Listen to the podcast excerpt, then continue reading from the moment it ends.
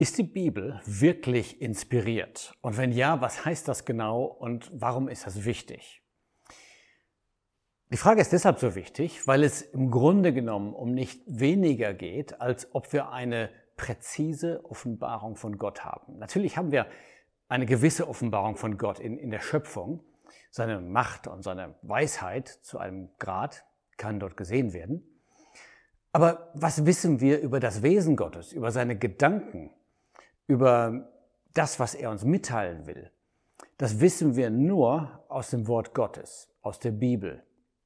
Und deshalb stellt sich die Frage, ja, ist wirklich die Bibel inspiriert? Und wenn ja, was heißt das? Zu diesem Problem, dass wir Gott gar nicht kennen können ohne Offenbarung, möchte ich einen Vers mal vorlesen, und zwar aus Hiob 11. Da stellt Zophar diese Frage, kannst du die Tiefe Gottes erreichen. Vers 7, und jetzt kommt's, oder das Wesen des Allmächtigen ergründen.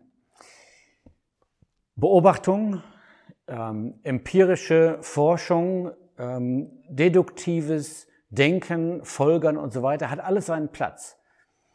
Kann alles sehr nützlich sein, aber nicht um Gott zu erkennen. Wenn wir Gott erkennen wollen, brauchen wir eine Offenbarung von ihm. Und die Frage ist jetzt, haben wir eine zuverlässige, präzise Offenbarung? Im Neuen Testament wird das übrigens bestätigt. Da steht, niemand hat Gott jemals gesehen. Wie können wir dann etwas wissen von ihm? Der eingeborene Sohn, der in des Vaters Schoß ist, der hat ihn kundgemacht. Johannes 1, Vers 18. Also, wir können Gott nur kennen durch Offenbarung. Was heißt dann Inspiration? Im allgemeinen Sprachgebrauch wird das Wort natürlich sehr lose benutzt. Da sagt man ja, ich brauche Inspiration, damit ich dichten kann oder damit ich ähm, schreiben kann oder malen kann. Das ist natürlich überhaupt nicht gemeint, sondern das Wort kommt an sich von dem lateinischen inspirare, einhauchen.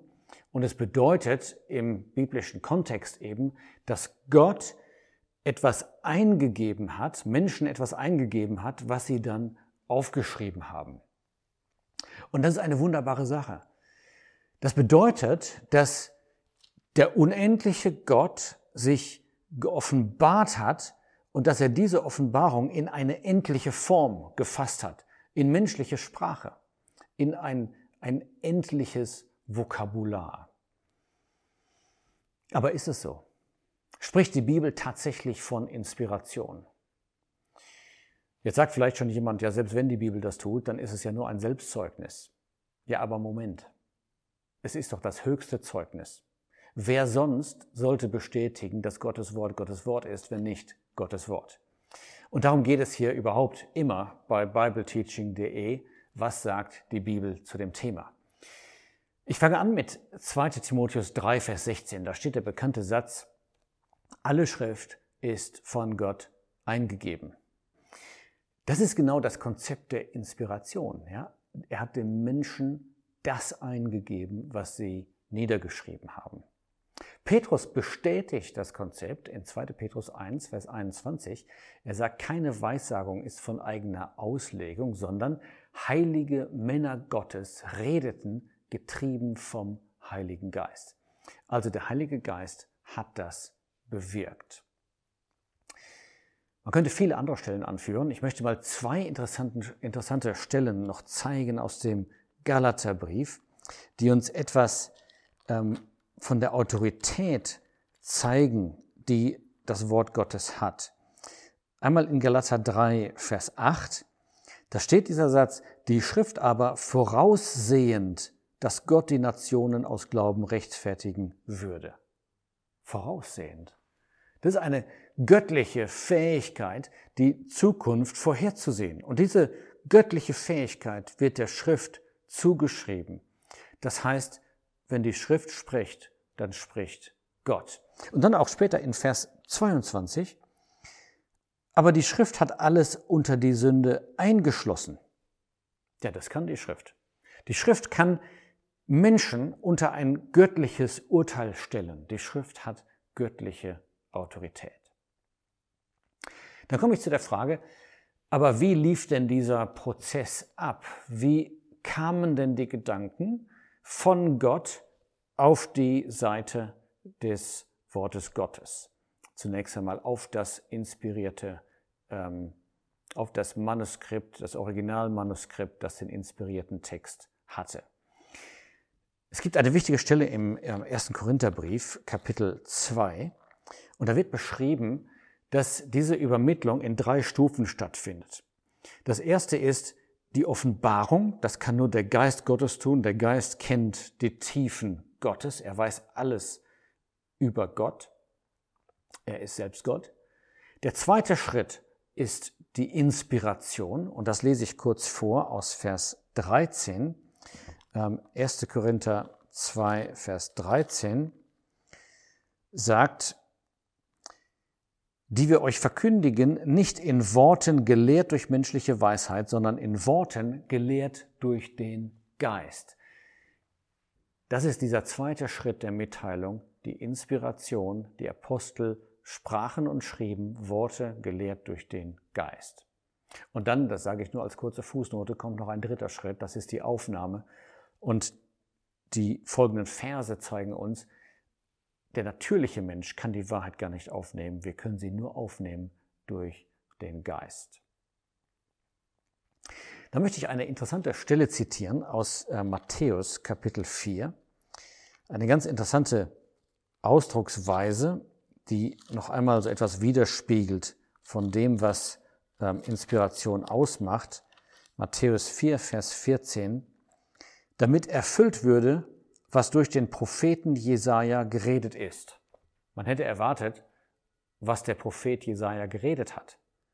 Aber diese Ausdrucksweise zeigt so schön, was hier passiert. Was durch ihn geredet ist, das heißt, er war das Mittel, er war das Sprachrohr. Der Sprechende war Gott. Eine weitere Stelle in äh, Apostelgeschichte 1, da steht in Vers 16, ja, Petrus spricht hier, er sagt, Brüder, die Schrift musste erfüllt werden, jetzt kommt's, die der Heilige Geist durch den Mund Davids über Judas vorhergesagt hat.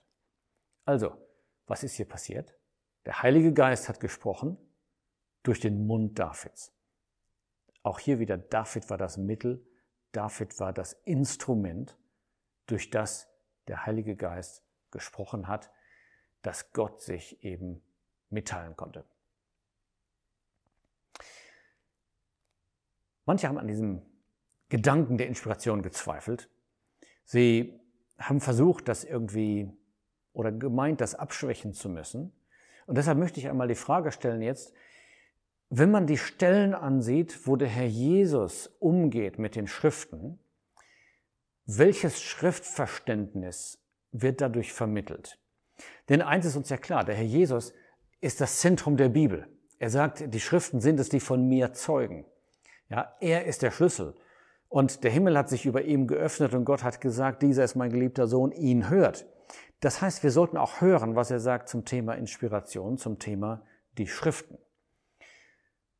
Als der Jesus versucht wurde von Satan in der Wüste, da antwortete er dreimal mit dem kurzen Satz, es steht geschrieben. Das war für ihn die höchste Instanz, die höchste Autorität. Alles andere musste sich dem beugen. Der Jesus zitierte auch freimütig aus dem Alten Testament als Gottes Wort. Er bezog sich oft auf zum Beispiel die Schöpfung, auf Adam. Er sprach von Noah, von der Flut, gerade von solchen Ereignissen, die die Bibelkritiker oft anzweifeln und die die Menschen belächeln. Auch Jona. Er spricht sogar von Jona im Bauch des Fisches. Er spricht von Mose, er spricht von dem Manna in der Wüste, er spricht von David. Und nie gibt der Herr Jesus auch nur den leisesten Anschein, dass es irgendeine Ungenauigkeit geben möchte, sondern er zitiert immer, er bezieht sich immer auf das Wort Gottes als vollkommen autoritativ. Ein interessanter Satz in äh, Matthäus 5, Vers 17 da sagt der Jesus, Matthäus 5, Vers 17, Denkt nicht, dass ich gekommen sei, das Gesetz oder die Propheten aufzulösen. Ich bin nicht gekommen aufzulösen, sondern zu erfüllen. Er lässt das Wort Gottes absolut stehen. Manche fragen sich natürlich jetzt, ja, was ist denn das Wort Gottes? Was gehört dazu? Dazu gibt es ein separates Video von Stefan Drücke über den ähm, Kanon, also über die, die Sammlung der Bücher, die man zur Bibel zählt. Ich möchte nur einen Punkt dazu sagen, und das ist, das Wort Gottes ist lebendig, Hebräer 4, Vers 12. Geistliche Leute haben das Wort Gottes als solches erkannt. Und deshalb konnte Herr Jesus auch sagen, die Schriften und die Propheten. Man wusste, was gemeint war. Aber wie gesagt, mehr dazu in dem Film von Stefan. Schaut mal nach auf bibleteaching.de. Eine Frage noch zum Schluss. Wie stand es mit den Schreibern? Haben sie verstanden, was sie aufschrieben? Und die Antwort ist nicht immer und nicht alles. Ich zitiere mal einen Vers aus dem ersten Brief von Petrus. Da spricht er genau darüber, was die Propheten damals aufgeschrieben haben. Und er sagt, sie haben von dieser Errettung gesprochen, über welche die Propheten nachsuchten und nachforschten, die von der Gnade gegen euch geweissagt haben. Und jetzt kommt's, forschend, auf welche oder welche Art Zeit der Geist Christi, der in ihnen war, hindeutete, als er von den Leiden Christi sprach und von den Herrlichkeiten danach. Also die Propheten haben sich gewundert. Zum Beispiel ein Jesaja. Wie kann der Messias herrschen in Zion und wie kann er gleichzeitig der Mann der Schmerzen sein und es gefiel Gott, ihn zu zerschlagen? Und so haben die Propheten sich Gedanken gemacht, haben nachgeforscht. Und zu welchem Ergebnis sind sie gekommen? Denen es geoffenbart wurde, sagt 1. Petrus 1, Vers 12, dass sie nicht für sich selbst, sondern für euch die Dinge bedienten. Mit anderen Worten, sie haben erkannt, was sie da niederschrieben, bezog sich auf zukünftige Dinge, die sich noch erfüllen sollten und die sich jetzt in der christlichen Epoche erfüllt haben. Fazit. Bei dem Thema Inspiration geht es um nicht weniger als die Autorität und die Verbindlichkeit des Wortes Gottes. Und an dieser Stelle muss ich eine Warnung aussprechen. Beziehe mich da auf einen Satz von Paulus in Apostelgeschichte 13, das ist der Vers 46. Da sagt er, die ihr das Wort Gottes von euch weist und euch nicht des ewigen Lebens würdig erachtet. Also wer das Wort Gottes nicht als solches annimmt, begeht sozusagen einen Akt der Selbstzerstörung. Er sagt damit aus, ich bin nicht würdig, ewiges Leben zu bekommen. Also ein dringender Appell, nehmen wir das Wort Gottes ernst, als von ihm gegeben. Es bleiben jetzt noch zwei Fragen offen. Das eine ist, was meinen wir genau mit Inspiration? Ist das Wort für Wort, Satz für Satz oder nur Thema für Thema? Und deshalb kommt noch ein Video zu dieser Frage der Verbalinspiration, um zu zeigen, Wort für Wort, sogar Buchstabe für Buchstabe kommt von Gott. Dann gibt es natürlich eine ganze Reihe an Gegenargumenten und auch dazu kommt noch ein Video. Einige Bücher dazu sind in der Beschreibung, aber wir hoffen, das ist schon mal ein Start. Es zeigt uns wie wichtig das Thema der Inspiration ist und wie groß es ist, dass Gott sich offenbaren wollte und dass er das getan hat in einer Sprache, in einer endlichen Sprache, in einer festen, permanenten Form, sodass wir eine, eine zuverlässige Offenbarung Gottes haben dürfen.